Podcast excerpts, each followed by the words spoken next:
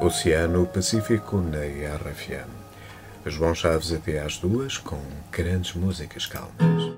De conversa em conversa, não damos ponto sem nó. Ponto com. O programa de entrevistas da Rádio Autónoma. Bom dia, estamos na presença de uma das mais conhecidas vozes da rádio portuguesa. Locutor durante 28 anos do programa Oceano Pacífico, João Chaves. Olá, João. Olá, Mariana. Antes de mais, muito obrigada pela sua presença aqui e por partilhar a sua história connosco. Eu é que agradeço o convite.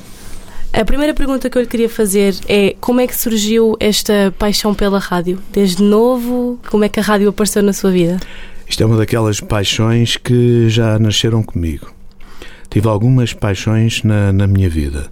A rádio foi uma delas. Nasceu comigo desde muito, muito pequenino. Aliás, acho que foi logo assim que comecei a falar que me interessei pela, pela rádio. E ainda era miúdo, nós, nós passávamos sempre férias do verão na, em Sines. E foi em Sines, curiosamente, que eu comecei a desenvolver esta, esta paixão sem meios técnicos, sem nada, mas com os meus amigos fazíamos programas de rádio uh, na praia. E, e pronto, em Sines, férias é praia excetuando à noite, embora nós fôssemos também para a praia durante a noite. Quando o sol se punha, nós íamos para lá jogar, tocar, fazer coisas. E uma dessas coisas que nós fazíamos eram exatamente programas de rádio onde eu fazia tudo. Eu falava, cantava as músicas e anunciava, por exemplo, Led Zeppelin e começava. Pronto, simulava aquilo tudo. A música acabava e eu começava. Uh, a falar. Foi assim que começou. E considera que, portanto, durante essa época era difícil trabalhar na rádio? Era um meio complicado? Não, isso era quase impossível. Era quase impossível por uh, duas razões. A primeira, porque só se entrava na, na rádio por concurso. Antes do 25 de Abril, na, as pessoas podiam ser muito boas, mas tinham que fazer um concurso. E, e só quando havia falta de pessoal é que a RDP na altura, praticamente a rádio era a RDP, não é? Havia a Rádio Renascença, mas eh, só emitia em onda média e tinha pouca audiência.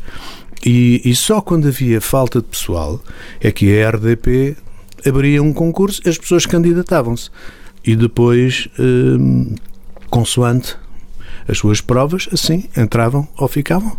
Normalmente escolhiam o melhor. Eu nunca fiz concurso nenhum nunca fiz. Nunca consegui entrar para a rádio, nem para a RDP, nem para a Rádio Renascença. Embora fizesse já mais tarde várias tentativas, fiz provas na rádio comercial e etc., mas nunca me chamaram. Como é que surgiu a oportunidade de, de apresentar, de ser locutor do programa Oceano Pacífico? O Oceano Pacífico aparece mais tarde. Eu comecei na rádio comercial, estive lá dois, três anos por aí, e depois é que fui para a Rádio Renascença. Mas eu já conto essa história. eu tinha um, um amigo meu de infância que o irmão dele era trabalhava na rádio comercial. RDP, depois rádio comercial, pronto, era da RDP. E, e o irmão, curiosamente, eu não sabia que o irmão dele trabalhava na rádio. E esse meu amigo era um dos que fazia programas fictícios de, de rádio.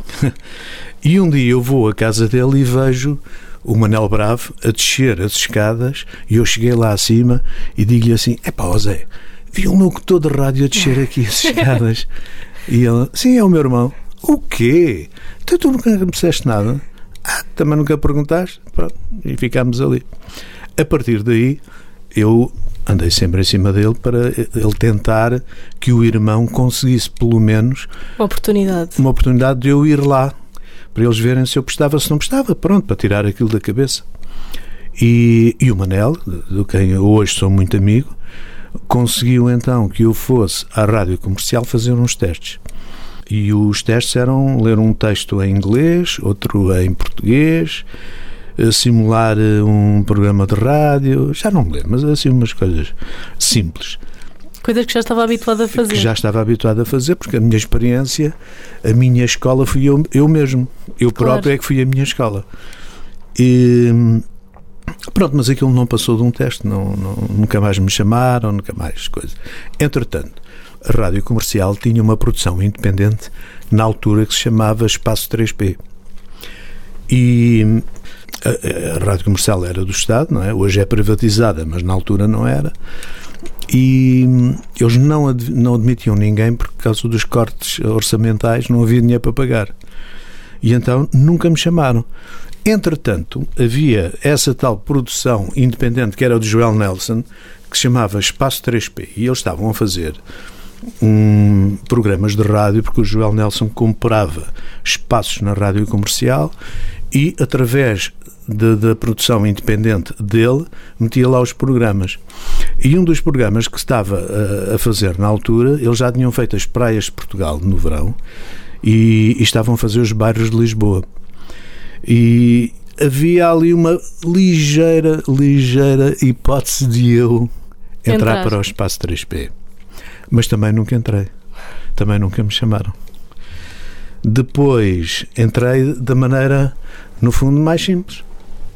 Que não foi entrar. Depois também a minha vontade, a minha decisão, a minha força Sim. fez com que eu ficasse lá.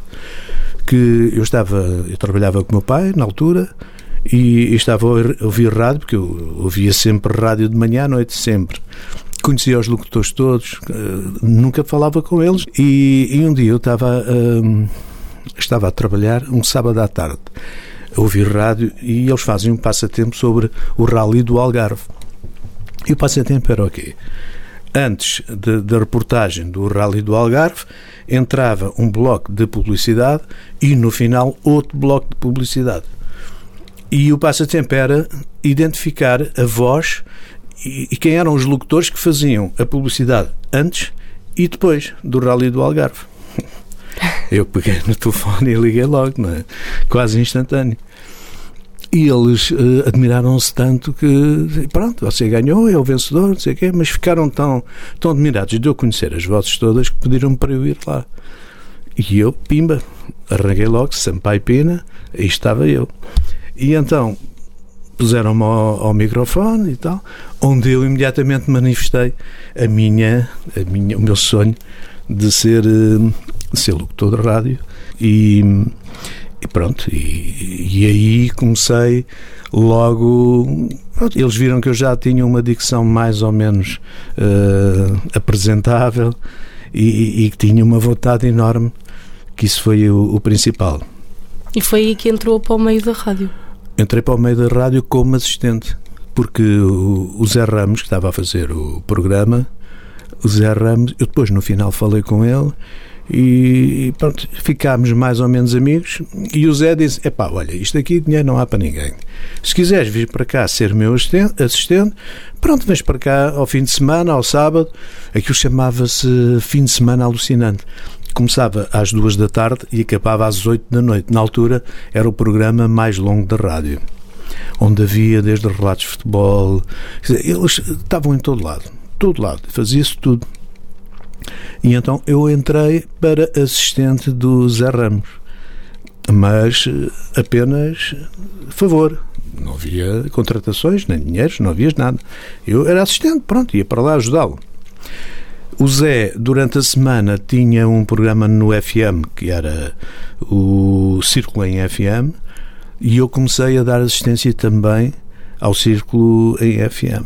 Entretanto, o Zé tentou sempre uh, pôr-me ao microfone. Só que vinha logo um telefonemazinho lá de cima, pá, quem é esse gajo está aí a falar e tal? Não pode. Pronto, e eu nunca tive grandes hipóteses de, de coisa. Um dia nós estávamos a preparar as coisas para fazer o círculo em FM. Eram para aí umas 10 para as 6, que o programa era das 6 às 7. E o Jaime Fernandes liga-me lá de, de, cima, que era o diretor de programas, e diz-me ele assim: Ó oh, João, temos aqui um problema, é pá, preciso muito da sua ajuda. E eu, então, o que é aconteceu? Pá, o Zé, o Zé telefonou-me agora, foi para a praia, para, para Troia, está no meio do trânsito e não vai conseguir chegar a horas para fazer o programa. Eu também não posso, porque vou, tenho uma gravação não sei onde, às seis da tarde já cá não está ninguém, a não ser os que estão a trabalhar, que também não podem. E as palavras deles, deles foram estas: Você sente-se capaz de fazer o programa? E eu, daquelas coisas, não é? Disse, oh Jaime, então isto era a oportunidade que eu queria. Então pronto, você faça o programa e. porque o Zé não vai chegar a horas. E nunca chegou. Até às 7 horas não apareceu. E eu, foi o meu primeiro programa de rádio. Que, entretanto, eu nunca soube se ele fez isso de propósito, se não soube. Ele, entretanto, já morreu, coitado, também já não está cá para dizer. Mas nunca lhe perguntei, nunca lhe perguntei se foi de propósito. Para lhe dar uma oportunidade. Exatamente porque o Zé teve muitos, muitos problemas com, com a direção de programas por minha causa. Porque eles não queriam mesmo que eu, que eu fosse ao microfone, porque não estava credenciado, não fazia parte da, da, da estrutura, portanto não podia. E era uma guerra infernal. Entretanto, eu fiz esse programa e eu lembro-me que toquei para aí três, quatro músicas e não conseguia falar. Eu abria o microfone e não saía nada. E uns nervos, uma coisa do outro mundo. Pronto, depois naquela altura eu pensei, então, mas era isto que eu quero, é isto que eu queria, foi por isto que eu lutei toda a vida. Abri o microfone, comecei a falar, foi até hoje. E então em que parte mesmo é que surgiu o Oceano Pacífico? Pronto, entretanto, eu na rádio comercial comecei, comecei a, a deram um programa meu a seguir, porque toda a gente gostou muito do programa que eu fiz. E então eu já não saí comecei a fazer madrugadas, que era uma vez por semana. Éramos cinco, era eu, quem que era mais? Era o Fernando Correia, a Ana Bola, mas não sei quem. Pronto, éramos cinco. E cada dia da semana fazia um. E, entretanto, aí é que eu comecei a fazer programas mesmo a sério. O Círculo em FM. Depois só fazia as férias, Zé ia de férias. Aliás, eu fiz as férias de quase todos os programas na rádio comercial, excetuando as manhãs e, e o Rock and Stock porque eles eram muitos e quando o Luís Filipe Barros não aparecia, eles tinham sempre alguém para fazer. Portanto, foi o único que eu não fiz. O resto fiz as férias de toda a gente. Toda a gente. E isto durou dois anos, mais ou menos, e no fim de dois anos o, o Jaime Fernandes é convidado para ser diretor de programas da Rádio Renascença. E foi aí que ele telefonou-me e, e disse: Olha, João, preciso falar consigo, você não se importa de cá acima. Está tá bem. E então, quando lá cheguei, diz-me o Jaime assim: João, eu vou para diretor de programas da, da Rádio Renascença. Há ali uma aposta forte na, na, na, emissão, nós, eles só emitiam onda média, agora vamos separar os canais, vamos começar em FM e onda média, Epá, e que gostava muito que você viesse comigo. E eu, epá, era um dos meus ídolos também. E, aliás, todos os meus ídolos hoje são meus amigos. Portanto, isto é um sonho mesmo daqueles tipo conto fadas. E, e claro, eu disse logo sim. Quando eu digo sim, e, e chegou aos ouvidos do João David Nunes, uh, que era o, o, o administrador, e o João chamou-me logo e disse: pá, és maluco, não vais sair daqui. E disse: pá, João, mas eu agora já disse que sim e tal. Não, não, não sais daqui. E então, mas eu para ficar aqui, o que é que vocês me dão?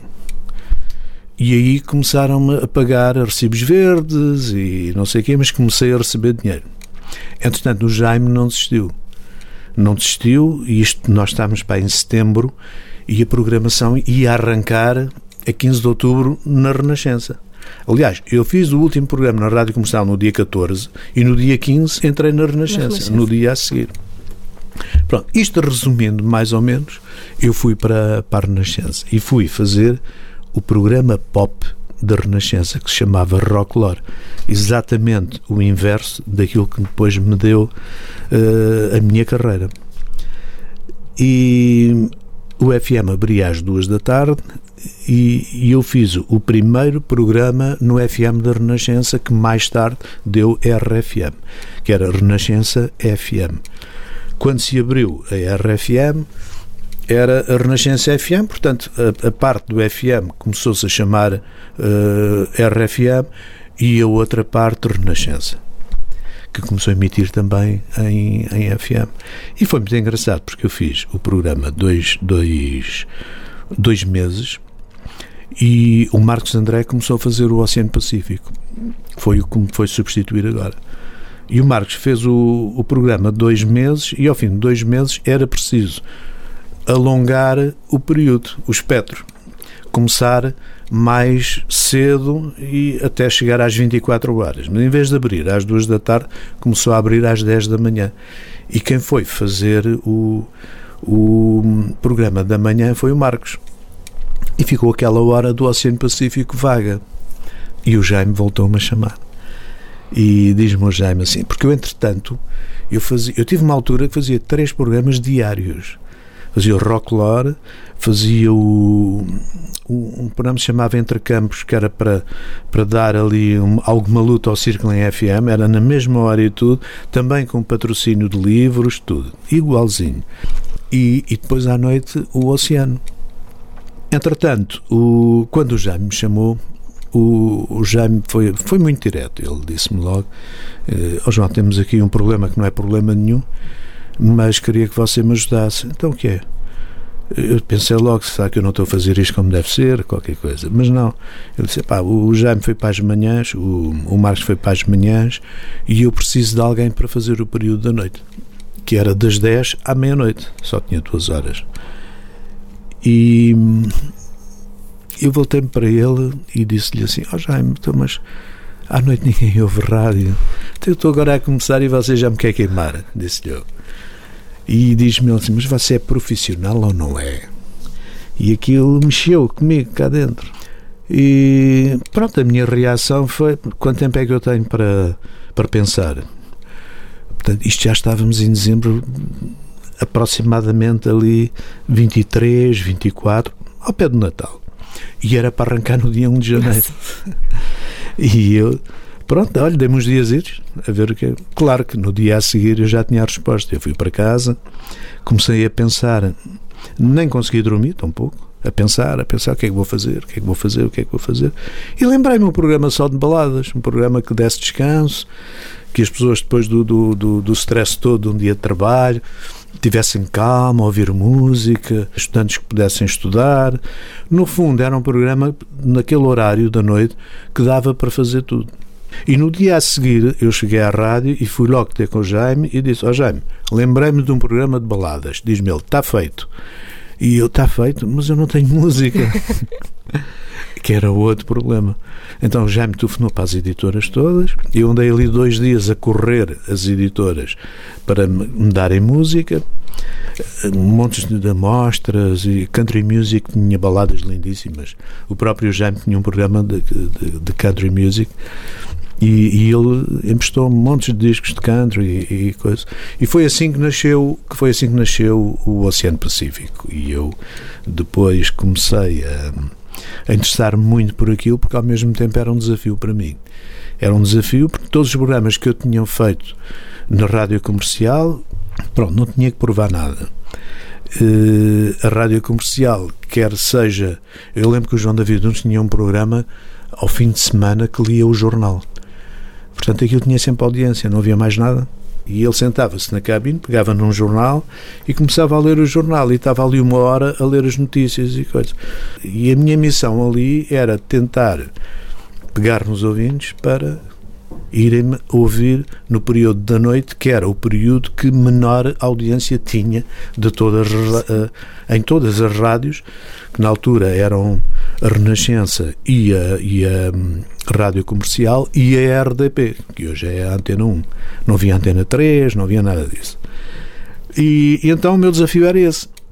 E foi exatamente isso que eu fiz. Comecei a ir a Madrid, comprar eh, música, fechava-me dentro das discotecas, ouvia os discos todos e pronto. Normalmente um LP uh, eh, tinha sempre uma balada e eu ouvia, alguns até tinham duas, mas eu só tocava as baladas que eu achava que, que eram bonitas que davam para o programa, que havia muitas baladas que eu não tocava porque não gostava delas, pura e simplesmente. Sim, porque a uma certa altura o programa tornou-se a identidade do, do João. Mais tarde, tornou-se identidade uh, e digamos que eu só tocava as músicas que eu gostava Exato. e era engraçado porque quem me ouvia também tinha o mesmo gosto que eu, pelos vistos e, e foi isso que fez com que com que as pessoas começassem a ouvir regularmente e eu não fazia ideia de quanto tempo iria fazer aquele programa, nem sequer me passava pela cabeça, nem nunca pensei nisso tão pouco. E nunca pensou que ia ter a adesão que teve? Não, não, não, não, nem coisa que se pareça. Tive sorte, escolhi um modelo, escolhi um modelo que, que as pessoas gostaram e que duraram, durou 28 anos e ainda hoje faço na, na internet tenho, há uma rádio que se chama Oceano Pacífico no site da RFM, que sou eu que faço, continuo a fazer, e mais são 24 horas por dia.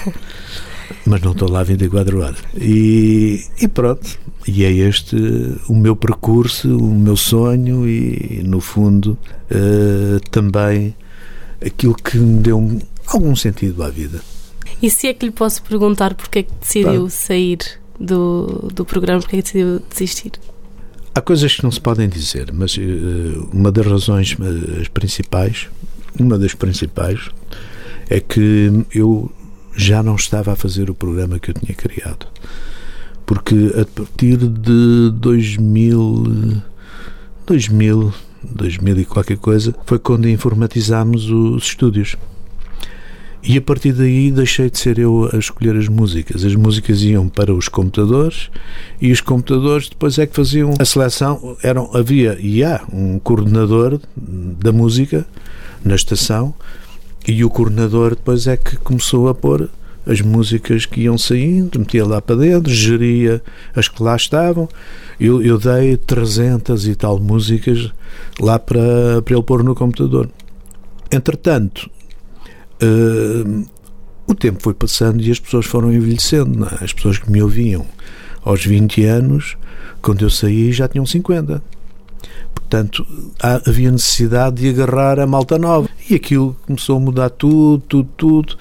E eu cheguei àquela altura em que eu digo assim: Mas eu estou aqui a fazer o quê? O que é meu aqui é só a voz. Agora, a música já não sou eu que escolho, eh, não posso. Os próprios textos que eu, que eu, que eu escrevi e que li ao microfone, que mais ou menos eu, eu podia tentar fazê-los antecipadamente, eh, fazer com que aquilo tivesse algum sentido com a música que ia tocar a seguir, ou com a música que tinha acabado de tocar. E, e desta maneira já não podia fazer isso. Portanto, comecei a escrever também de uma maneira em que as pessoas uh, sentissem que eu lhes estava a dizer alguma coisa. E houve muita gente que foi uma ajuda imprescindível e pensavam que eu estava a falar para, para eles ou para elas. Tive muito, muito impacto das pessoas me dizerem aquilo que você me disse ontem ajudou-me aqui, aqui, acolá, etc. Pronto, e eu ficava contente na mesma porque sabia que estava a fazer uma coisa em que alguém estava a apreciar aquilo que eu fazia, o meu trabalho. E essa era a parte mais importante. Mas, mas depois chegou aquela altura em que eu disse: não quero sair daqui de moletas, ainda tenho um mundo lá fora para viver, porque eu sempre trabalhei de noite e nunca vivi o meu mundo, e jantar fora com amigos, ir ao cinema, e aqui e ali. Eh, eu nunca pude fazer isso. Então, pronto, foi naquele momento que eu disse: pronto, é agora. Portanto, esta decisão não foi algo muito drástico na sua vida, porque já estava. A, não, a isto pensar... foi programado. Isto foi programado. Hum, eu, eu, a primeira tentativa que eu fiz para sair foi três anos antes. O Grupo Renascença fez, fez uma reestruturação de pessoal e tal, e disse que quem quiser ir embora, pronto, eles pagavam acima da média e mais pormenores não interessa. E, e eu disse que queria, mas lá negociaram comigo e, e eu fiquei. Fiquei mais três anos, porque no fim desses três anos fizeram nova reestruturação. E eu apareci lá outra vez e disse: Esta é definitiva, que eu não espero mais nenhuma. Porque a próxima pode ser daqui a três, a seis ou a dez. E eu não espero mais nenhuma, portanto, eu vou-me embora. Pronto, houve ali uma série de negociações para eu tentar ficar, tentar me oferecer coisas que, pronto, para mim até eram boas, mas eh, a minha ideia era exatamente, era sair e pronto. E então pediram para eu continuar a fazer o programa na, na net, que eu já fazia na altura. E, pronto, e continuei e ainda hoje faço. Mas não se arrepende da decisão? Não, não, não. Foi a decisão nenhuma, certa? Nenhuma. E, e mais, passou-se uma coisa comigo, no meu interior, que eu não estava à espera. É que eu nem sequer tenho saudades de, de, de fazer rádio. Nem sequer tenho saudades. Foram muitos anos. Foram. Foram muitos anos porque eu, eu às vezes estou a escrever os textos para, para, para o programa, na, na web, e bem assim, umas frases em que, conforme as pessoas pensam que eu estou a falar para elas, eh, e eu estou a escrever, e quando acabo de escrever, digo assim: Isto foi para mim. E, e depois aprendo sempre qualquer coisa, sempre qualquer coisa. Embora eu não, não vá, não tenha intenção de estar a escrever para, para mim, pessoalmente, uh, porque a minha missão é escrever para as pessoas que estão a ouvir, não é para mim. Né? E, e, então, ou quando estou a ler um livro, apanho sempre uma coisa qualquer que se encaixa num pontinho qualquer da, da minha vida. É tipo andar aqui na baixa de carro à procura de um lugar para estacionar. É mais ou menos isso. E, e aparece sempre qualquer coisa. E então, que há uns meses, já não me recordo quando é que foi, eu interroguei-me a mim próprio, coisa que nunca tinha feito. E interroguei-me e pensei: como é que tu lutaste tanto, tanto, tanto para fazer isto, para entrar para a rádio. Tens um programa que no mundo inteiro ninguém conseguiu fazer. 20, há programas com mais tempo, mas nunca foram feitos pela mesma pessoa. E houve um consultor americano que nós tivemos que me disse: pá, eu viajo o mundo inteiro, conheço as rádios todas, não há nenhum locutor de rádio no mundo que fizesse um programa tanto tempo como tu fizeste. Disse-me ele. E eu, pronto, fiquei muito contente com isso. E com base nisso pensei: como é que agora não sinto nada cá dentro? Não sinto. E pronto, é porque tinha que ser assim, e ainda bem, porque assim não sofro, não é? Claro. Assim não sofro. Uh, e para terminar, eu gostava de perguntar quais é que são os planos para o futuro do Eu já respondi às perguntas todas que tinhas aí. Já. Já. já, já. Quais é que são então os planos para o futuro do João Chaves? Os planos? Os planos não são nenhums. Eu, eu não, não faço planos porque eu agora estou naquela fase em que deixo as coisas acontecerem. Porque se eu começar a fazer planos, qualquer dia estou a trabalhar noutra rádio qualquer. Já tive alguns convites de várias, mas nunca fui. Portanto, eu não faço planos. É viver a vida. De, de, viver a vida, deixar os dias passarem, tentar uh, divertir-me quando quero ou quando posso. E não penso em mais nada. Não, não penso em mais nada. De resto, continuo uh, a fazer o, o oceano, vou lá uma vez por semana gravar e coisa. Pronto, e isso chega-me. Chega-me perfeitamente para eu preencher a, a falta dos outros 28 anos, não é? Acho que foi uma boa maneira de terminar. Muito obrigada pela sua presença e obrigada por ter partilhado um bocado da sua história connosco. Obrigado, eu. Havia muitas histórias para contar, mas eu acho que isto é o mais importante e para vocês que estão a começar agora, eh, só um recadinho que eu quero mandar é que nunca desistam, porque as coisas não, não caem do céu. E a primeira porta fechou-se, a segunda vai-se fechar também, mas vocês têm que estar sempre ali perto para quando ela se abrir definitivamente, estarem lá à frente, porque senão não conseguem. E foi isso que eu fiz, por isso é que eu estou a dizer. Obrigada. Muita sorte. De conversa em conversa, não damos ponto sem nó. Ponto com. O programa de entrevistas da Rádio Autónoma.